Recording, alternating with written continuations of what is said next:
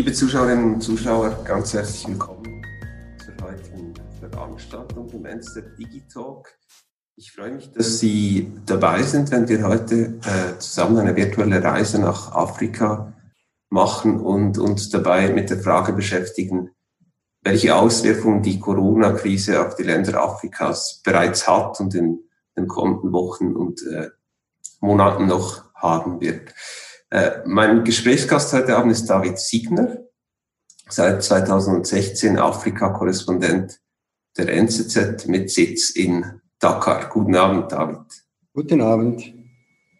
Ähm, nun zu dir, David. Ähm, ich habe vor der Veranstaltung kurz nachgemessen. Ähm, du sitzt ziemlich genau 4300 Kilometer von Zürich äh, weg in südwestlicher Richtung. Ähm, wir können vielleicht auch kurz eine Folie einblenden, die zeigt, wo genau du dich ähm, befindest. Eben wie gesagt, in, in Westafrika, in Senegal, in der senegalesischen Hauptstadt Dakar, ganz am äußeren westlichen Rand ähm, des afrikanischen Kontinents.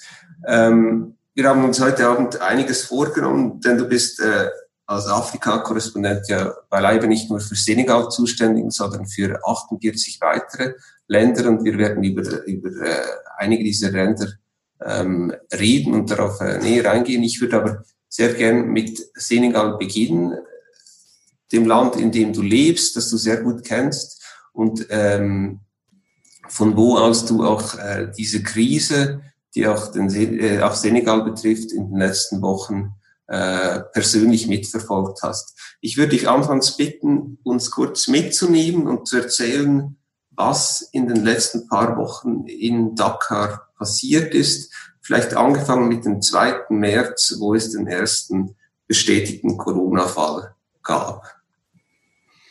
Ja, wie überall gab es zuerst eine gewisse Panik.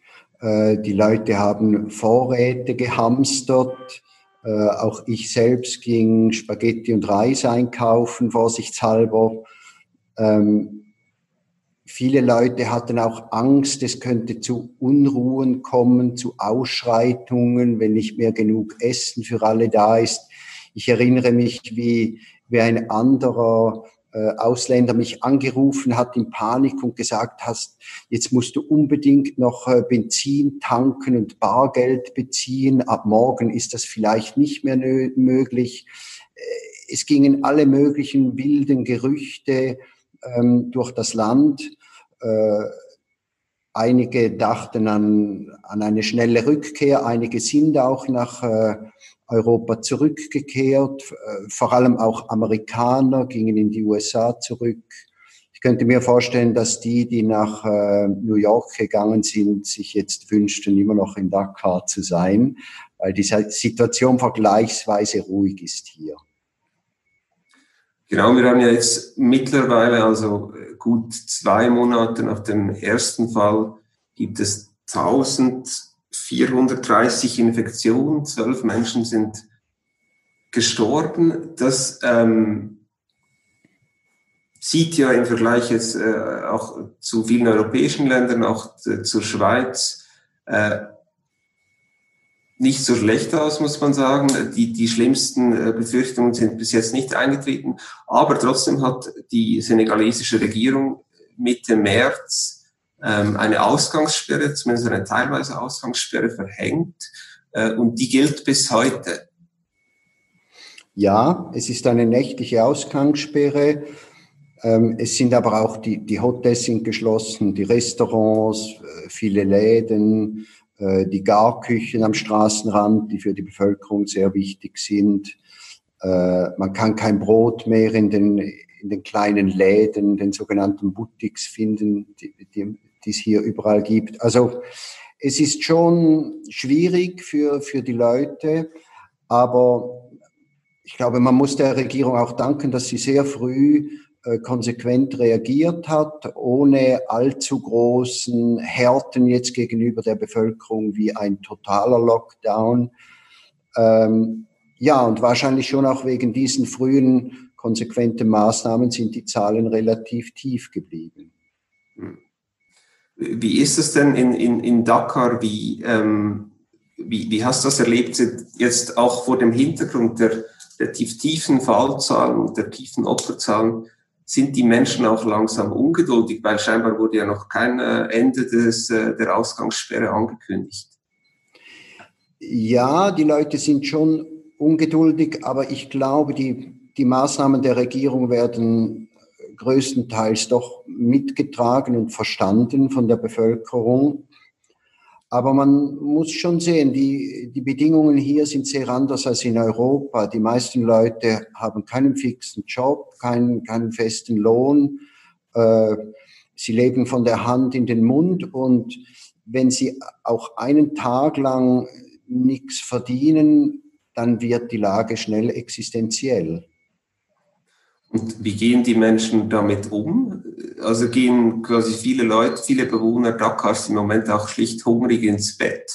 Oder hilft man sich gegenseitig? Ich glaube, du hast einmal auch gesagt, der, der, die Regierung habe Essensrationen verteilt. Ja, sie hat das zumindest sehr früh geplant und verkündet. Ähm, ich glaube, mit der Umsetzung hat es ein bisschen gehapert. Also ich habe von Leuten auf den Dörfern gehört, die sich beklagen, die haben noch nichts gekriegt.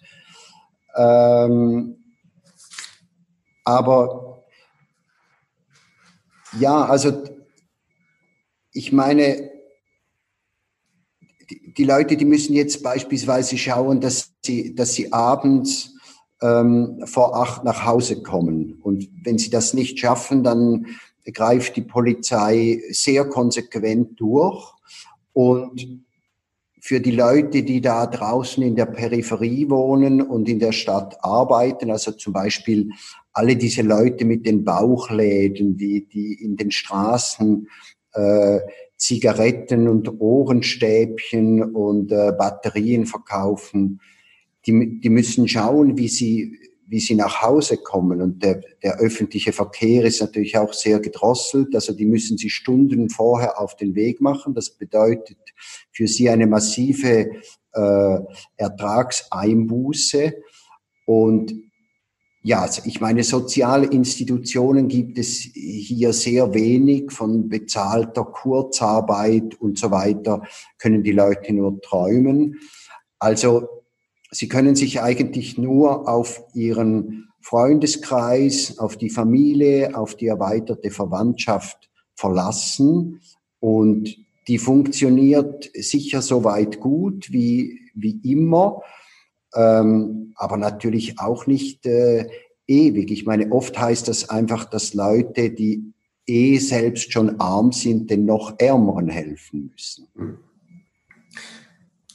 Und, und die wirtschaftlichen Konsequenzen, das ist ja die eine Seite, darauf werden wir später auch nochmal zurückkommen, ähm, in Bezug auf einige andere Länder, auch in Afrika.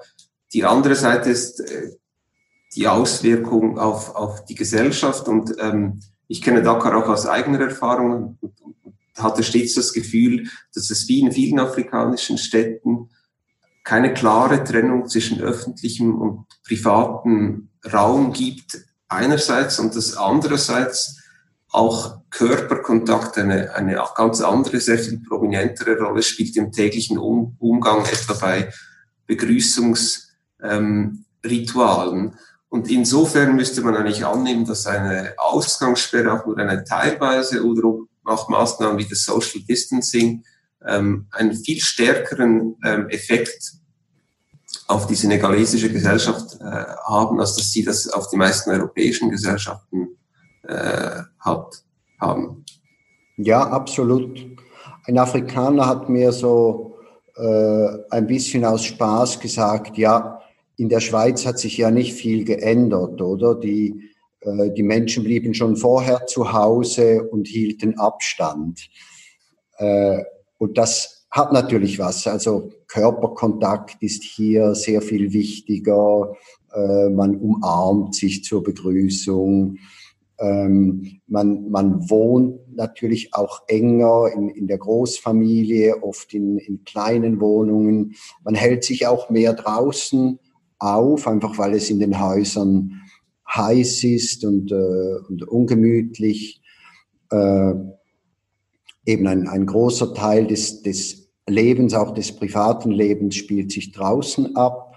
Äh, Social Distancing ist schwierig unter diesen Umständen. Gerade jetzt ist ja auch noch Ramadan. Da war es eigentlich traditionellerweise üblich, dass man sich abends dann eben trifft, äh, Fastenbrechen, zusammen isst, äh, geht um ein Gemeinschaftserlebnis. Das ist jetzt alles schwierig geworden. Auch die Moscheen sind geschlossen, gemeinsame Gebete ähm, sind sind verboten. Das ist ein großer Einschnitt in das äh, soziale Leben. Äh, ein anderes Beispiel, es gibt hier einen langen Strandabschnitt mitten in der Stadt äh, Dakar, Gornisch heißt die, und da gibt es äh, ganz viele so Sportgeräte und Spielplätze und das war auch so ein wichtiger Treffpunkt für die Leute abends. Das ist jetzt alles gesperrt. Es gibt zwar immer noch viele Jogger, man sieht jetzt auch Familien, die zusammen joggen, äh, mit Masken, die obligatorisch sind. Das ist ein bisschen mühsam. Und jetzt aber, das wird jetzt auch immer mehr unterbunden. Also kürzlich war ich da auch und da kamen drei Polizisten mit Schlagstöcken auf uns zu und sagten, äh, rentrez à la maison, geht, geht nach Hause. Und da, wenn man diese Schlagstöcke sieht und diese zwei Meter Kästen, hat man keine Lust auf längere Diskussionen. Ja. Du hast die Religion erwähnt, äh, das Beten, das jetzt in der Moschee äh, verboten ist. Gleichzeitig hast du auch schon geschrieben, dass es im Kampf gegen das Coronavirus in Senegal sehr wichtig war, die religiösen Autoritäten zu gewinnen. Wieso ist das so? Ja, äh, Senegal ist hier ein bisschen spezifisch. Es ist ein mehrheitlich islamisches Land.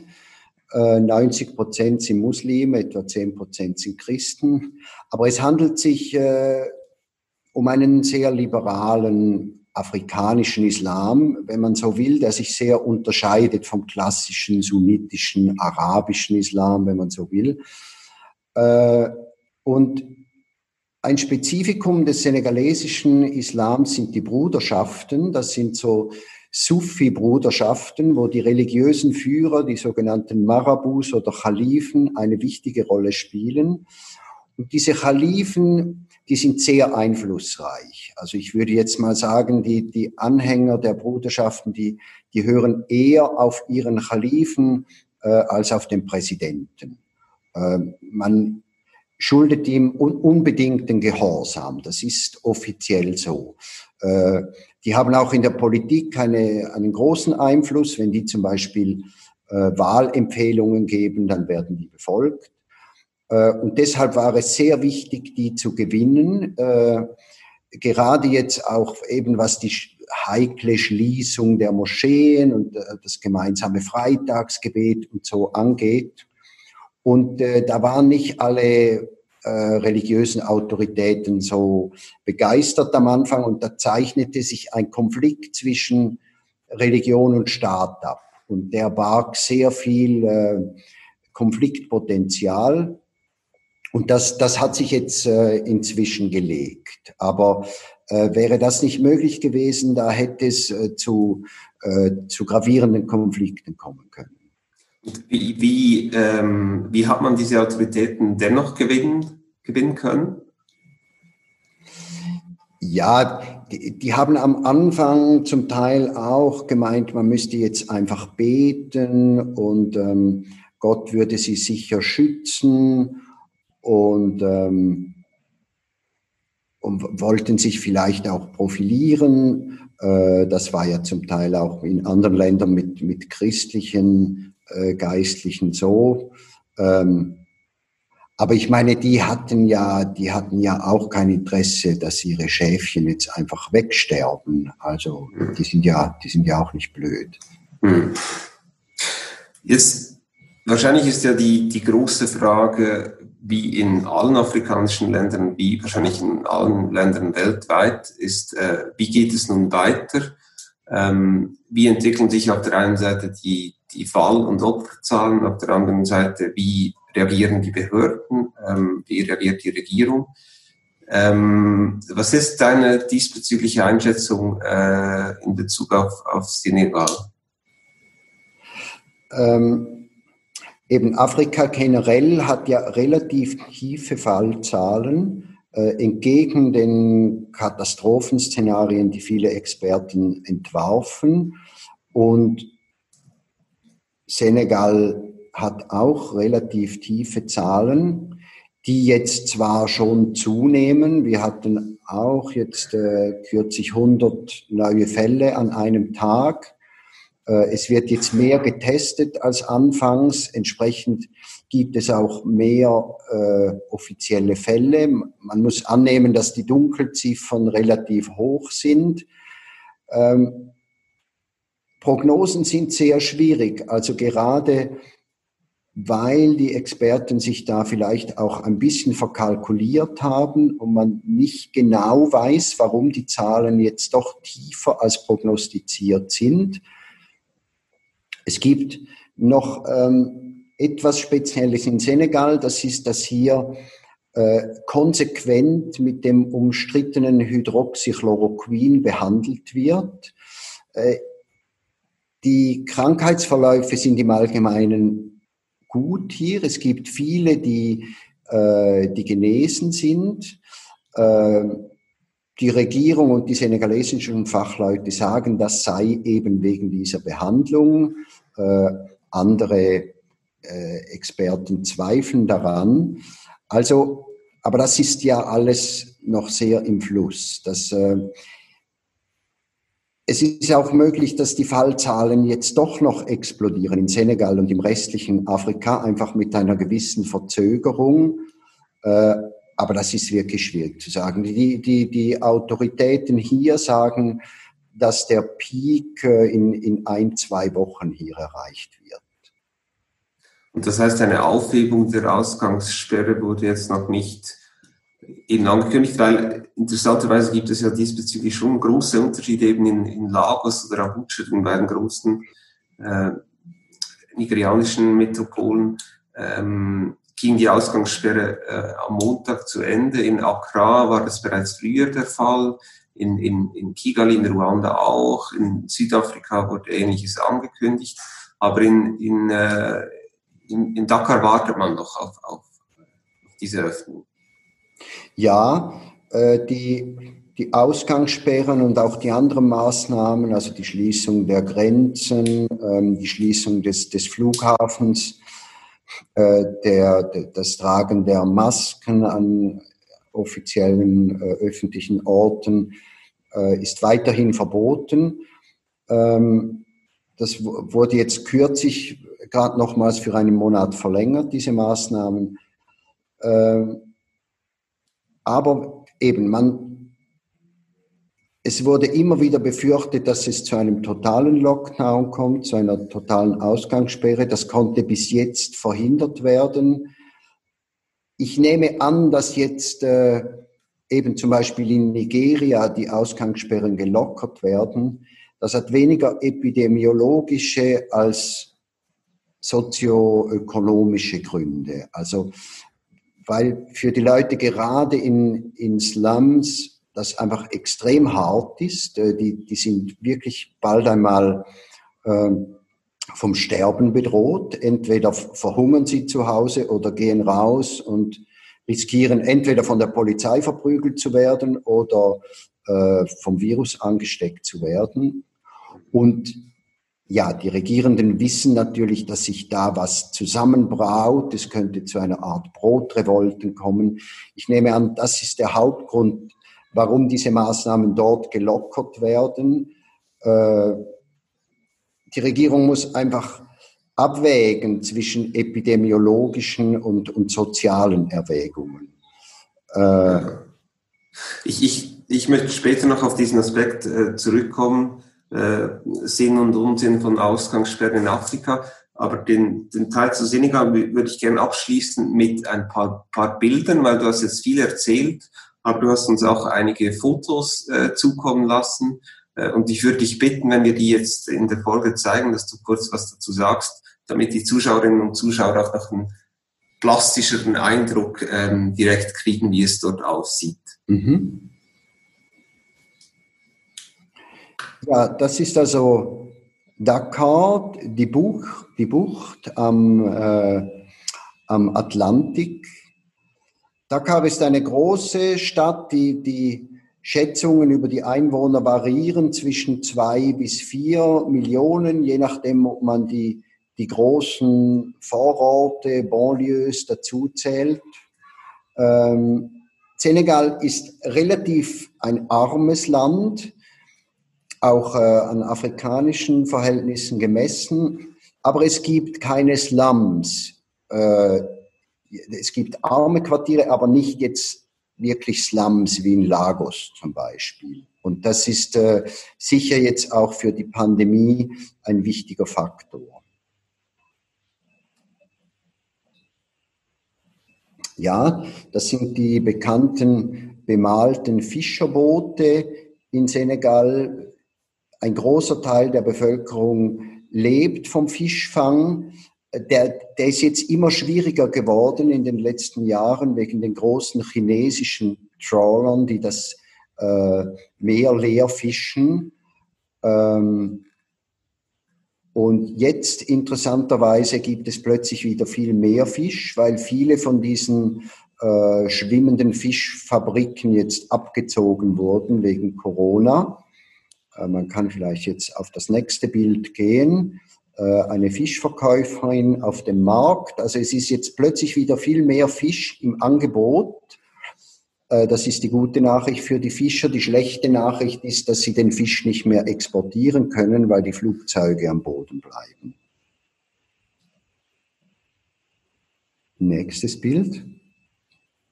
Das ist ein kleiner Ort, äh, Dagana im Norden, am, am Senegalfluss gelegen. Äh, eben Dakar ist natürlich eine dicht besiedelte Metropole, aber die, äh, die Provinzen, äh, das, das Land ist dünn besiedelt äh, in Senegal. Und das ist sicher ein Vorteil jetzt für die, für die Ausbreitung des Virus. Ähm, es ist aber natürlich auch insofern ein Nachteil, als ein großer Teil des Landes schlecht erschlossen ist. Die Gesundheitsversorgung ist minimal, äh, die Leute sind arm und ja, das trifft auch für einen so malerischen, aber eben doch auch äh, armen Ort wie dieses Daganat zu. Nächstes Bild. Ja, das ist so eine typische alte äh, Karosse in, in Dakar, die bei uns gar nicht mehr zirkulieren dürfte. Äh, das ist so eine Art improvisierte Garage. Hier wird ein Pneu gewechselt. Äh, es ist so typisch für die informelle Wirtschaft in, in Senegal, in ganz Afrika, in der sich halt ein großer Teil der Bevölkerung irgendwie durchwursteln muss. Nächstes Bild. Ähm, ein Coiffeursalon, auch eher so ein bisschen informell und ja, sehr oft sind die prallvoll, sind auch soziale Treffpunkte, wo so wie du vorher gesagt hast, das Private, das Öffentliche, das Geschäftliche so ineinander fließen. Und ja, diese gemütliche Enge, dieser Körperkontakt, diese permanente Berührung ist jetzt halt plötzlich eine Gefahr geworden. Nächstes Bild. Ein Baobab-Baum mit einer mageren Kuh. Ähm, das war letzten Sommer äh, es gab Wasserknappheit, Dürre. Ähm, der, der Junge hier, sein Hirtenjunge mit seinen Kühen, der schlägt jetzt hier äh, Grünzeug vom Baum ab, damit seine Kuh, die am Boden nichts mehr findet, äh, wenigstens so noch ein bisschen was äh, zu fressen kriegt. Also das ist auch jetzt in Bezug auf Covid-19 ein wichtiger Faktor. Äh, Dürre, Klimawandel, viele Leute sind mangelernährt, äh, sind natürlich anfällig für Krankheiten, äh, ja, prekäre, fragile Situationen. Covid-19 trifft Afrika in einem, in einem schwierigen Moment, äh, eben ähm, Klimakrise, also äh, es ist in, in, vielerlei Hinsicht ist der Kontinent bereits jetzt ein bisschen angeschlagen in den letzten paar Jahren und jetzt kommt Corona. Ja. Ja, vielen Dank, David. Dann würde ich gern ähm, über die Grenzen Senegals hinausblicken äh, und äh, würde dazu gerne zwei Folien zeigen. Die erste Folie zeigt die Entwicklung der Fallzahlen ähm, kumuliert aller 54 Länder Afrikas ähm, was hier auffällt, ist, dass es zwar stetig nach oben geht oder ging in den letzten Wochen, ähm, aber dass eben im Vergleich zu äh, verschiedenen europäischen Ländern oder jetzt auch der USA ähm, es zu, bisher zu keiner exponentiellen äh, Entwicklung gekommen ist. Ähm, auf der zweiten Folie, ähm, die ich dazu zeigen möchte, ähm, hier finde ich insbesondere, also das zeigt, ähm, wie viele Fälle pro Land es gibt. Ähm, insgesamt sind es über 50.000, aber eben äh, verteilt auf 54 Länder, 2000 äh, Todesfälle. Bisher interessant ist hier in diesem Zusammenhang insbesondere, dass es ähm, wie so oft sehr große Unterschiede gibt zwischen afrikanischen Staaten. Es gibt einerseits Länder ähm, wie Südafrika ähm, oder Ägypten mit je über 7.500 Fällen. Dann gibt es aber auch Länder wie ähm, Malawi oder Namibia mit ein paar Dutzend Fällen. Und selbst Äthiopien mit 100 Millionen Einwohnern hat bisher nur 162 bestätigte Fälle. Insgesamt hatte ich äh, in den letzten Wochen das Gefühl, dass diese Zahlen äh, oder dieses Gesamtbild äh, so ein bisschen irgendwo zwischen zwei Extremen interpretiert wird. Auf der einen Seite ähm, die Interpretation, Afrika ist um das Schlimmste herumgekommen, auch verbunden oft mit einem Lob gegenüber den Behörden, dass sie früh und entschieden reagiert haben. Auf der anderen Seite aber die Interpretation, die ähm, besagt, dass das Schlimmste ähm, jetzt später kommt, als ursprünglich ähm, erwartet worden war, aber dass das, das Schlimmste erst noch bevorsteht. David, wie, wie siehst du das? Ja, es ist tatsächlich weniger schlimm als befürchtet. Äh, auch mich hat das ein Stück weit überrascht. Ähm, ich meine, Afrika hat etwa 1,3 Milliarden Einwohner. Äh, wenn man jetzt diese Zahlen anschaut, die sind wirklich sehr tief. China hat etwa gleich viele Einwohner. Äh, hatte aber ein Vielfaches an Infektionen und auch an Toten. Äh, warum kam es nicht zur, zur befürchteten Explosion? Äh, ein Grund ist wahrscheinlich die junge Bevölkerung. Das heißt, es gibt eben weniger Alte, die, die getroffen werden und die ein hohes Sterberisiko haben. Andererseits könnte man dagegen halten, dass es viel, wie erwähnt, Mangelernährung gibt, aber auch wiederkehrende oder chronische Krankheiten, Malaria, HIV, Tuberkulose, die die Leute wieder anfälliger macht für, für Covid-19. Äh, manchmal wird auch das, das Klima als Argument ins Feld geführt. Ich meine, wenn, wenn wir diese Karte anschauen, ist es schon sehr äh, also es sticht ins Auge. Die, die Regionen mit den meisten Fällen sind Nordafrika, Ägypten, Marokko, Algerien und Südafrika. Ähm, beide Teile haben ein eher kühles Klima jetzt im, im Vergleich zu, zu Sahara und zum subsaharischen Afrika, da drängt sich die These auf, dass das Virus vielleicht äh, an der Hitze und an der Trockenheit weniger gut überlebt. Das ist aber eine umstrittene These. Es gibt äh, Pro und Contra. Ich möchte mich da nicht auf die Äste rauslassen, aber eben bei, der, bei einem kurzen Blick auf die Karte fällt das schon auf. Äh, aber man muss natürlich auch sagen, dass Afrika musste sehr vorsichtig sein. Also es war schon wahrscheinlich richtig, diese, diese Maßnahmen früh einzuführen, weil einfach der Handlungsspielraum kleiner ist für Afrika als für, für Europa. Die Gesundheitsversorgung ist, ist so schlecht, ist auf einem so niedrigen Niveau. Jetzt alleine die, die Beatmungsgeräte, die es gibt oder die, die Intensivzimmer auf den Spitälern. Also da kann man sich einfach gar keine hohen Fallzahlen wie in Europa leisten. Da käme es sofort zur Katastrophe.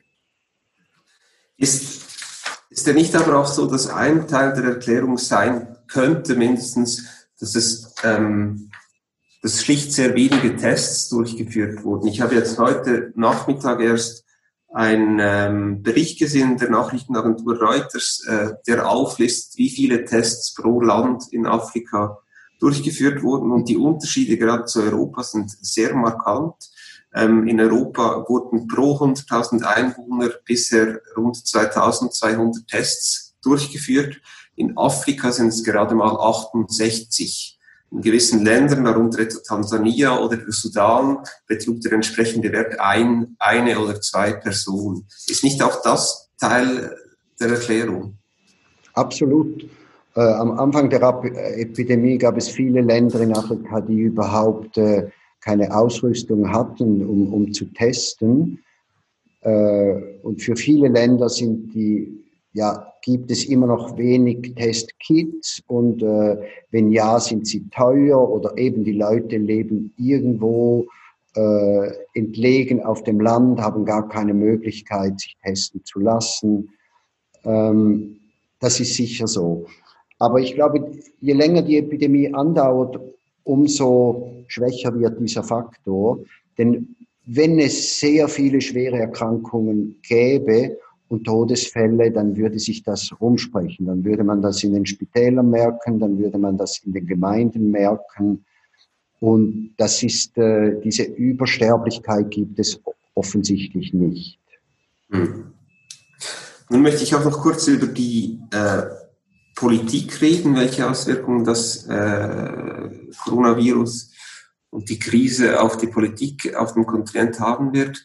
Ähm, eine Diskussion, die es in, äh, sowohl in Afrika wie auch in Europa gibt, ist ja die Frage, ob eher demokratische Systeme gestärkt aus dieser Krise hervorgehen werden oder aber äh, eher autokratische Strukturen gestärkt werden. Wir haben dazu, bevor ich äh, dir diese Frage stellen äh, möchte, haben wir eine Umfrage vorbereitet, die Sie, liebe Zuschauerinnen und Zuschauer, an der Sie äh, teilnehmen können. Ähm, die wird jetzt eingeblendet äh, und wir würden gern von Ihnen wissen, eben welche Auswirkungen wird die Corona-Krise Ihrer Meinung nach haben auf die Politik in Afrika? Wird sie die Demokratisierung vorantreiben? Wird sie zu keiner oder äh, kaum einer Veränderung führen? Oder wird sie sogar zu einer Stärkung der autoritären Systeme in Afrika führen? Ähm, wir warten jetzt noch ein paar Sekunden, bis das Resultat angezeigt wird.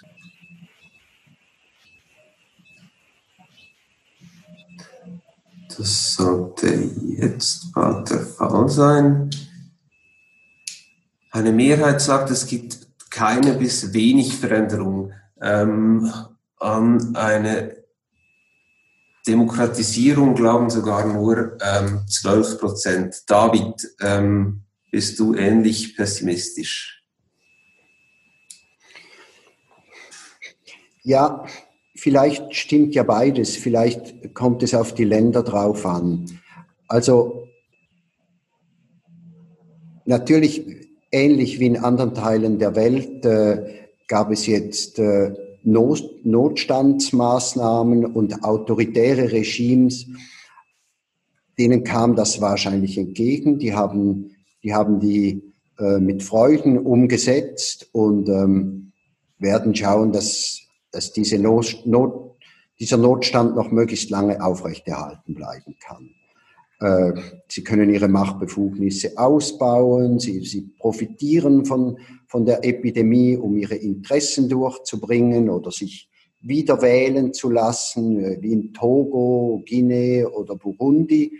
Ähm, das hat auch den Vorteil, dass das jetzt so ein bisschen unter dem Radar durchläuft. Äh, ich meine, Corona beherrscht die Medien. Das ist auch bei der NZZ so. Also was jetzt momentan politisch genau läuft in Burundi oder in Togo, das interessiert die Leute im Moment nicht so sehr. Und davon profitieren diese Diktatoren natürlich.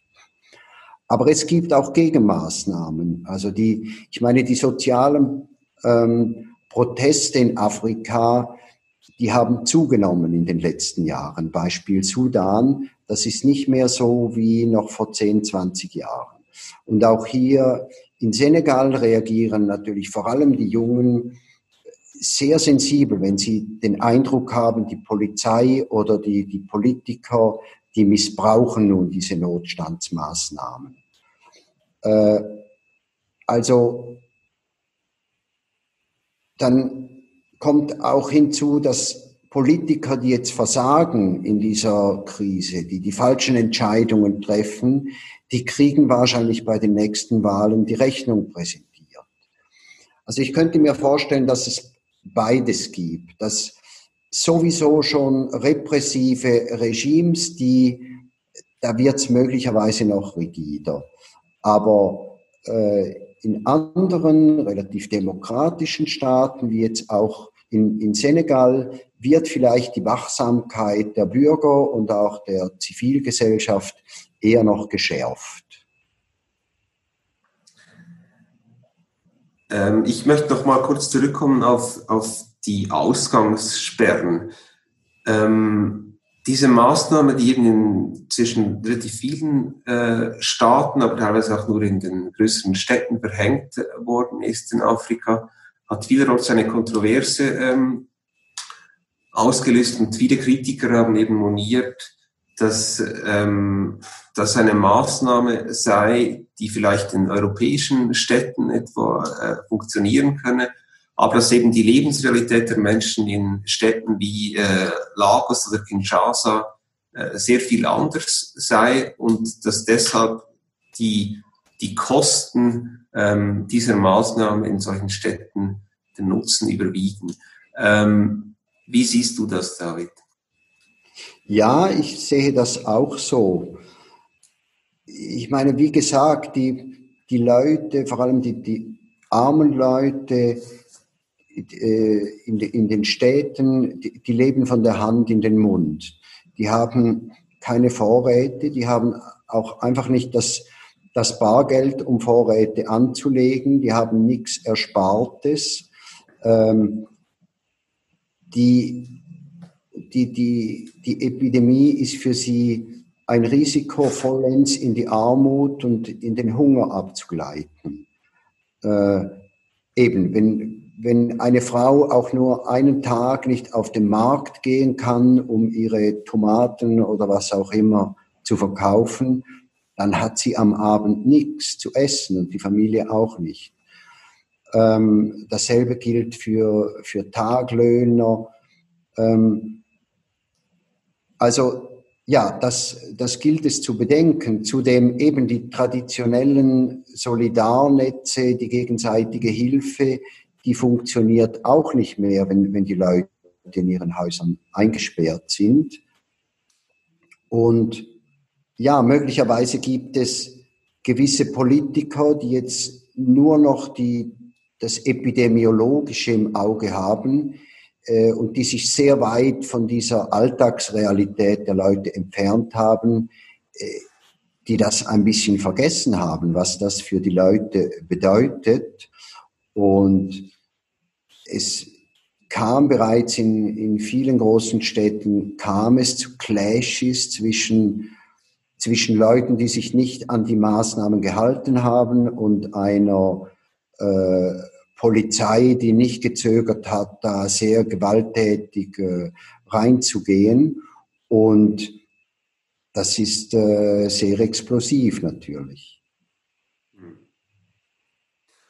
Du sprichst es an, die, die wirtschaftlichen Folgen, ähm, währenddem es ja bei den epidemiologischen Folgen noch, noch wenig Klarheit äh, gibt, wie sich das in den nächsten Wochen und Monaten entwickeln wird, äh, scheint die Lage in Bezug auf die Wirtschaft klarer äh, und, und, und sehr düster.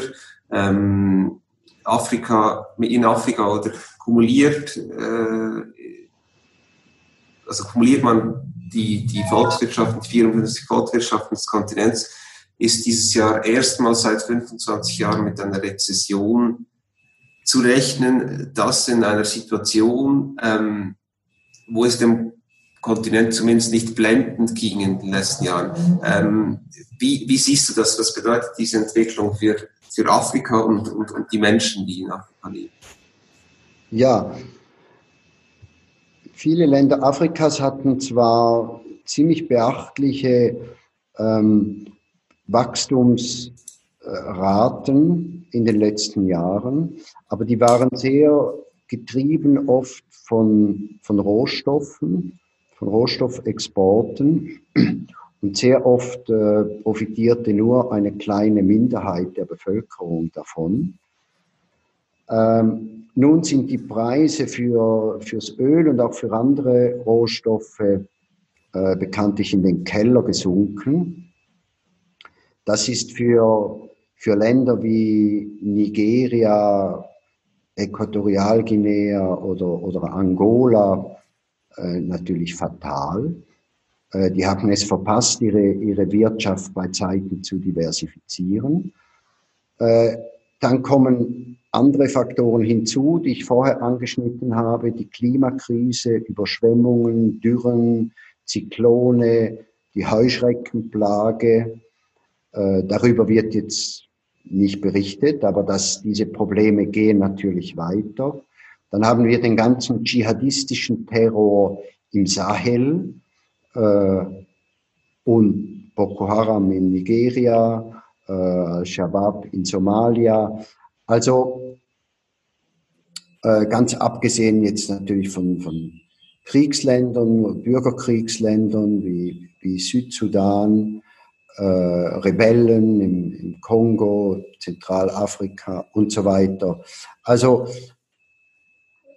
in letzter Zeit sind da sehr viele äh, schwierige Faktoren zusammengekommen, äh, die Afrika getroffen haben. Und jetzt kommt Corona hinzu, das den Kontinent schon in einem sehr schwierigen Moment trifft.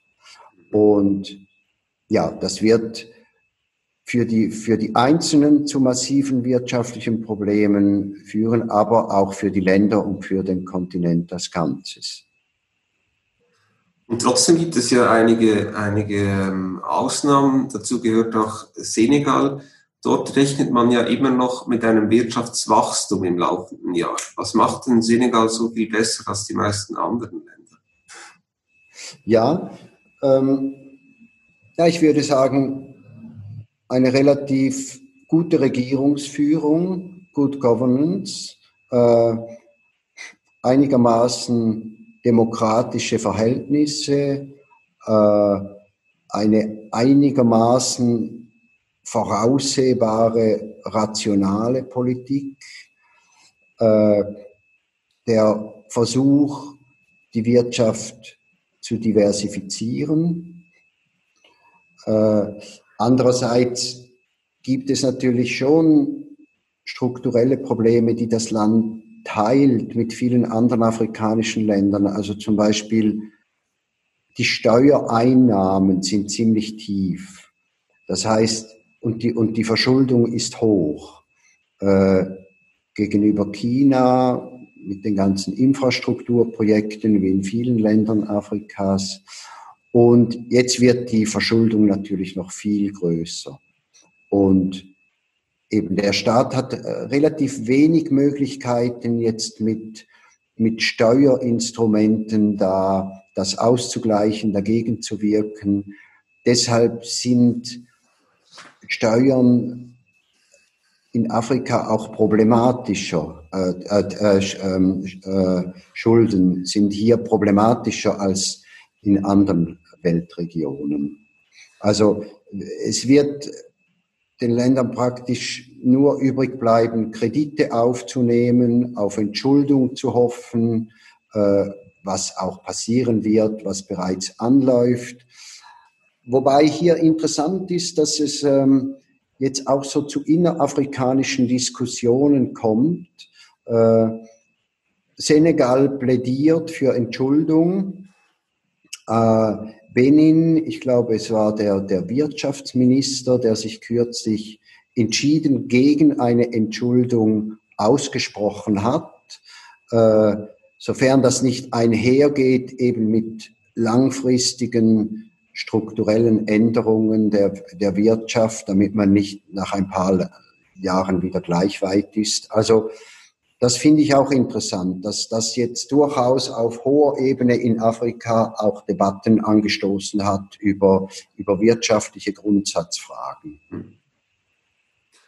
Ja, und interessanterweise ähm, hat sich ja zum Beispiel Nigeria bisher auch äh, gegen eine Entschuldung ausgesprochen und dies, obwohl ähm, sagenhafte 60 Prozent der Regierungsausgaben im Moment in den, in den in den Schuldendienst äh, fließen und die Manövrierfähigkeit der Regierung in Nigeria natürlich sehr stark einschränken. Ähm, trotzdem ist es ja so, dass diese Entschuldung jetzt vielleicht mehr denn je auch wieder gefordert wird von Regierungen, aber auch von Intellektuellen, von Akademikern. Wie siehst du das? Ist das eine Lösung äh, in der gegenwärtigen Krise? Ja, Kurzfristig wahrscheinlich schon. Also es gab ja jetzt zum Teil Moratorien. Der, der Schuldendienst wurde einfach mal ausgesetzt für eine gewisse Zeit. Ähm, sicher ist es absurd, wenn im jetzigen Moment, äh, wo, wo so viel Geld in die, auch in die Gesundheitsversorgung fließen muss, äh, wenn da jetzt ein großer Teil des Budgets einfach in den Schuldendienst fließt.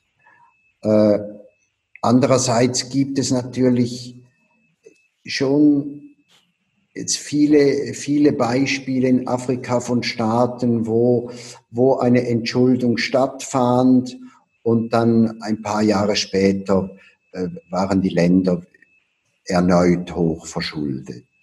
Äh, das hat auch mit, mit korrupten Regimes zu tun, mit der Selbstbedienungsmentalität von, von gewissen Herrschern also das kann natürlich nicht sein, dass Entschuldung dann einfach ein, ein Freipass ist, um äh, das Geld jetzt wieder zu verprassen. Ich möchte kurz eine Frage aus dem Publikum hier bereits einflechten. Ähm, es wird gefragt, welche Auswirkungen die aktuelle Krise auf die Fortführung bzw. die Wirksamkeit von ähm, westlichen, aktuell laufenden westlichen Entwicklungsprojekten haben wird in Afrika. Was ist deine Einschätzung dazu? Äh, also jetzt gerade im Moment ist es natürlich für diese, für viele Projekte sehr schwierig geworden, äh, wegen der, äh, wegen dem ausbleibenden internationalen Flugverkehr. Es gibt zum Beispiel nicht einmal Postverkehr im Moment hier in Senegal. Es gibt Post wird nicht transportiert. Ähm, also im Moment ist da wahrscheinlich vieles schwierig und auf Eis gelegt. Ich nehme an, dass die, die Gesundheitsversorgung wird eine, eine neue Priorität bekommen. Ähm, die Gesundheitsversorgung in vielen Ländern ist sehr schlecht. Das geht zum Teil noch zurück auf die erzwungenen Strukturanpassungsprogramme äh, in den 80er Jahren, äh, wo die Staaten von, von der Weltbank und vom IMF unter Druck gesetzt wurden, äh, bei den Staatsausgaben zu sparen. Das rächt sich jetzt natürlich. Also überhaupt werden viele staatliche Probleme durch Corona jetzt erst recht sichtbar, wie die Epidemie ist wie ein Vergrößerungsglas und die, die fragile Gesundheitsversorgung ist einer dieser Bereiche. Und ähm, das steht jetzt sicher bei vielen äh, Regierungen, aber auch bei internationalen Organisationen ganz oben auf der Agenda, dass das so nicht weitergehen kann. Ähm, noch eine Frage, bevor wir ähm, zu den Fragen aus dem Publikum ähm, weitergehen. Ähm, ich hatte nach dem Ausbruch dieser Epidemie äh, das Gefühl, dass ähm, fast reflexartig innerhalb von wenigen Tagen in Medienberichten, in Kommentaren, in öffentlichen Äußerungen vor dem Schlimmsten für Afrika gewarnt wurde. Das heißt, man hat sehr schnell äh, eine große Katastrophe äh, angekündigt ähm, und ist so ein bisschen in ein Muster äh, verfallen, das wohl bekannt ist in Bezug auf Afrika, in Bezug zu Afrika ähm, und eben dann auch zu Kritik geführt hat. Kritiker haben gesagt, dass ähm, diese Reaktion, dieses Voraussagen der Katastrophe eben sehr viel mehr über unser Afrika-Bild aussagt als über die eigentliche Realität auf dem Kontinent. Und ich habe ein Zitat ähm, mitgebracht von Felvin Saar, ein senegalesischer Ökonom und so etwas wie ein bisschen der äh, Shootingstar unter den afrikanischen Intellektuellen. Der hat in einem Beitrag geschrieben, man sagt uns das Schlimmste voraus, unvorstellbar, dass der Kontinent glimpflich davonkäme. Man vergisst dabei, dass Afrika eine lange Erfahrung mit Infektionskrankheiten hat und eine größere Belastbarkeit Schocks gegenüber. Wir sprechen uns nach der Krise. Was hältst du davon? Ja, das ist eine interessante Überlegung, ob wir hier einfach eine Wahrnehmungsverzerrung haben und so afropessimistisch sind, dass wir immer mit dem Schlimmsten rechnen. Ähm, das muss man sich vielleicht schon durch den Kopf gehen lassen. Andererseits finde ich es auch etwas billig, jetzt ähm, all den Experten, die gewarnt haben, einfach Rassismus oder ideologische Verblendung vorzuwerfen. Ich meine, der WHO-Direktor, der wirklich die, die Alarmglocke geläutet hat, äh, Tedros, das ist ein Äthiopier, also das, das, der, der die Verhältnisse in, in Afrika sehr gut kennt und sehr gut weiß, warum er ähm, pessimistisch war, also sicher nicht aus rassistischen Gründen. Äh, das war, ich würde jetzt mal annehmen, viele Experten, die gewarnt haben, die haben, die haben das aus ernster Sorge gemacht, auch weil sie wussten, dass die Gesundheitssysteme hier einfach sehr schnell ans Limit kommen, dass man sich nicht viele Kranke erlauben kann. Äh, ich meine, eben wie gesagt, die, die engen Lebensverhältnisse, kein Geld für Tests, kein Geld für Desinfektionsmittel oder Masken, äh, nicht einmal fließendes Wasser vielerorts. Äh, ich meine, das sind, das sind reale Probleme. Man muss kein Epidemiologe sein, um, äh, um sich da Sorgen zu machen. Und vielleicht war es auch dank diesen warnenden Stimmen, dass man dann eben wirklich sehr, sehr ernst und konsequent reagiert hat und schnell reagiert hat. Am, am Schluss steht, äh, steht der Untergangsprophet immer ein bisschen blöd da, wenn es dann doch nicht so schlimm gekommen ist. Aber vielleicht war es ja auch dank diesen Cassandra-Rufen, äh, dass man jetzt vom Schlimmsten verschont blieb. Gut, vielen Dank. Dann ähm, würde ich weitergehen und eine erste Frage dem, aus dem Publikum aufnehmen. David, es wurde gefragt, wie du es als Korrespondent für so viele recht unterschiedliche Länder schaffst, äh, über diese alle zu berichten und äh, informiert zu bleiben. Wie machst du das? Ja, ja, es ist eigentlich ein bisschen größenwahnsinnig, ja. Äh, also wie, wie soll ich sagen, es, im Moment ist es natürlich tatsächlich schwierig, weil man nicht reisen kann, nicht ins Ausland und ähm, selbst hier, man darf nicht zwischen den Regionen reisen. Ich habe als Journalist habe ich immerhin eine Ausnahmegenehmigung. Ich darf auch in der Nacht rumfahren, aber das bringt ja eh nicht viel, weil in der Nacht äh, die Straßen leer sind. Also äh, gut, ich, ähm, ich treibe mich seit, seit 30 Jahren auf dem Kontinent rum und ähm, habe die meisten Länder auch selber besucht oder sogar schon dort gelebt. Also ich ähm, muss natürlich sehr oft auch zurückgreifen auf Erfahrungen. Ich kann nicht immer, wenn irgendwo etwas passiert, da hinreisen. Ich habe inzwischen ein, ein ziemlich gutes Beziehungsnetz. Ich kann Leute anschreiben, anrufen. Und dann gibt's natürlich, also wie alle Leute, ähm, arbeite ich natürlich auch mit, mit Internet. Man kann vieles heute auch einfach vom, vom Schreibtisch aus recherchieren, manchmal sogar noch besser, als wenn man vor Ort ist. Und selbst wenn du wolltest rumreisen, ist im Moment nicht möglich, oder? Ja, man, man darf gar nicht mehr von, von einer Region in die andere reisen in Senegal momentan. Gut.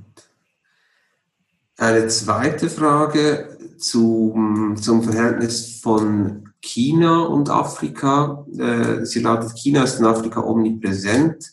Äh, die Corona-Krise hat seinen Ursprung ebenfalls in China. Hat das nun einen Einfluss auf die Wahrnehmung äh, der Pandemie? Ähm, und eine Anschlussfrage, welchen Ruf hat äh, China bei den Senegalesen? Ähm, und wie ist das Verhältnis zwischen Senegal und, und China?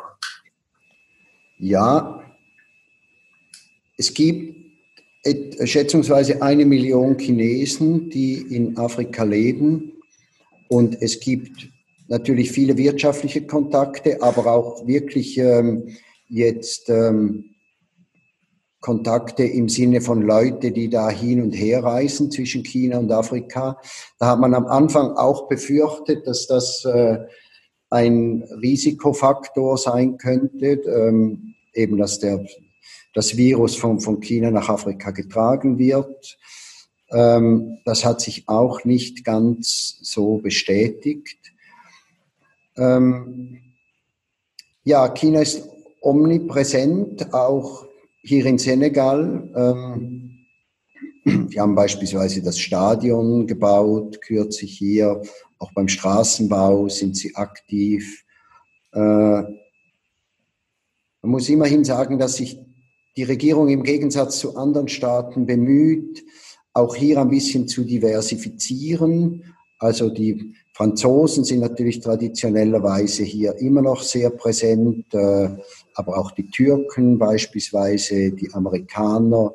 Also man versucht die Abhängigkeit zumindest ein bisschen zu verteilen. Äh, wie so oft ist das Verhältnis zu China ambivalent.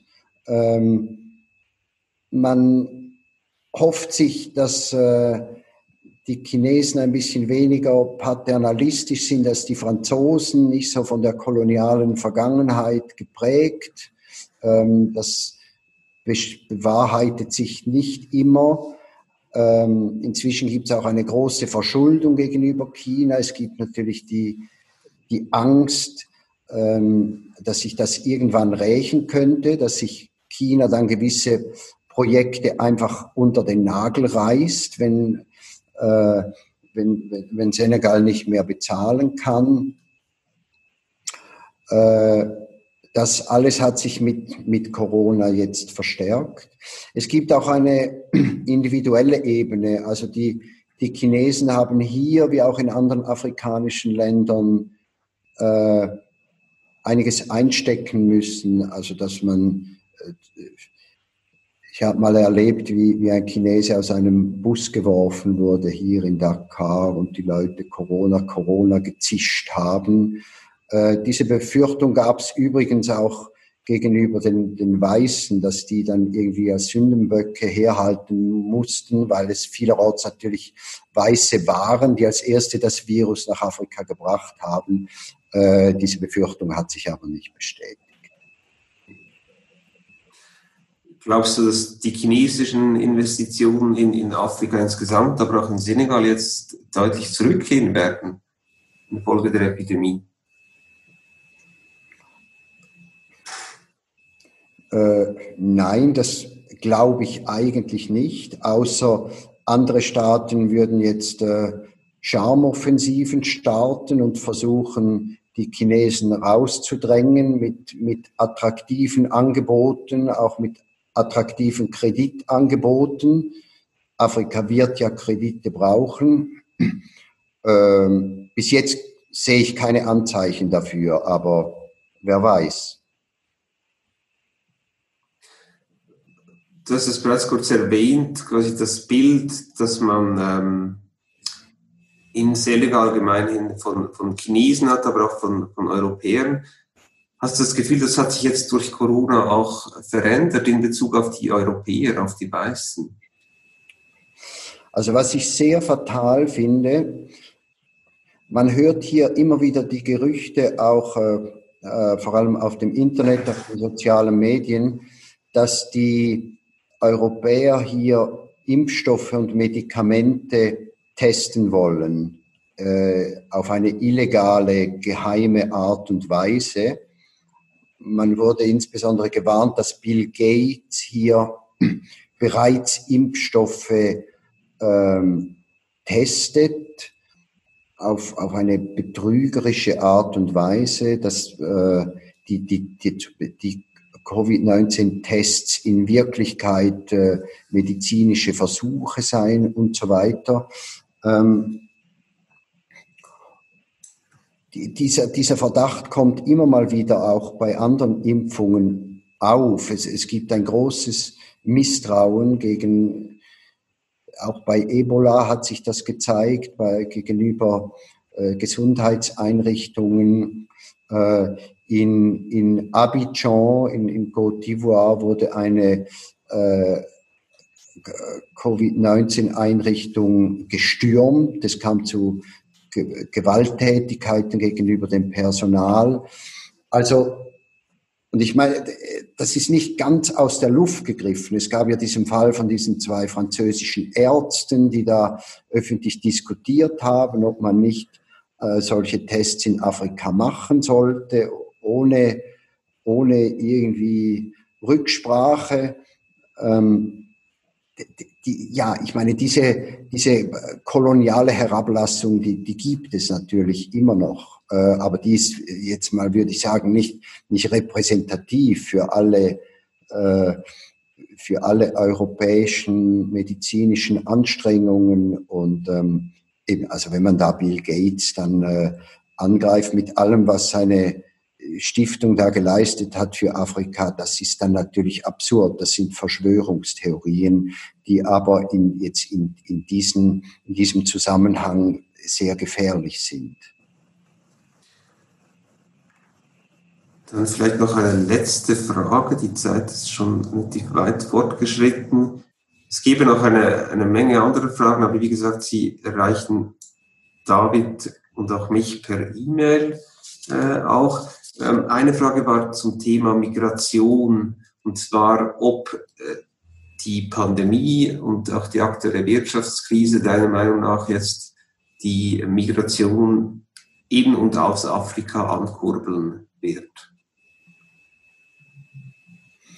Ähm, ja, vielleicht, also ich meine, wenn es jetzt wirklich zu dieser angekündigten allgemeinen Wirtschaftskrise kommt und die Bevölkerung noch mehr verarmt, dann ist das möglich. Wobei ja immer auch wieder festgestellt wird, dass es nicht die, die, ganz Armen sind, die emigrieren, sondern dass das auch so ein Phänomen ist des unteren Mittelstandes, eher von einer Aufstiegsmentalität. Äh, also das ist sehr schwierig zu sagen. Es, es gibt auch eine gewisse Debatte unter afrikanischen Intellektuellen momentan, die sagen, ja, Corona hat uns jetzt wieder mal gezeigt, dass wir uns nicht auf den Westen verlassen können, dass wir selber schauen müssen, dass wir insbesondere auch was die Gesundheit betrifft und die, und die Autarkie und die Diversifizierung der Wirtschaft und die Schulden, dass wir da einfach ähm, mehr, mehr auf uns selber schauen müssen. Das wäre eine Haltung, die der Migration eher entgegengesetzt ist, aber vielleicht ist das auch einfach so eine intellektuelle Elitendiskussion. Wunderbar, David. Dann ganz herzlichen Dank für deine Ausführungen. Äh, ganz herzlichen Dank auch Ihnen zu Hause für das Interesse. Ich habe die E-Mail-Adressen erwähnt, jetzt, mir wurde jetzt gesagt, ich soll die doch noch kurz erwähnen, weil die äh, sonst vielleicht nicht so einfach zu finden sind. Das wäre david.siegner.nzz.ch oder fabian.urech.nzz.ch. Ähm, Gleich folgt noch ein Hinweis auf äh, die nächsten Veranstaltungen im Rahmen von NZZ Digitalk. Äh, darunter, was für viele von, äh, von Ihnen erfreulich äh, sein wird, ist auch eine Veranstaltung zu einem Nicht-Corona-Thema, nämlich zum Thema Wein. Ähm, und ich verabschiede mich bei Ihnen und bei dir, David, und wünsche einen schönen Abend. Vielen Dank. Danke, auf Wiedersehen.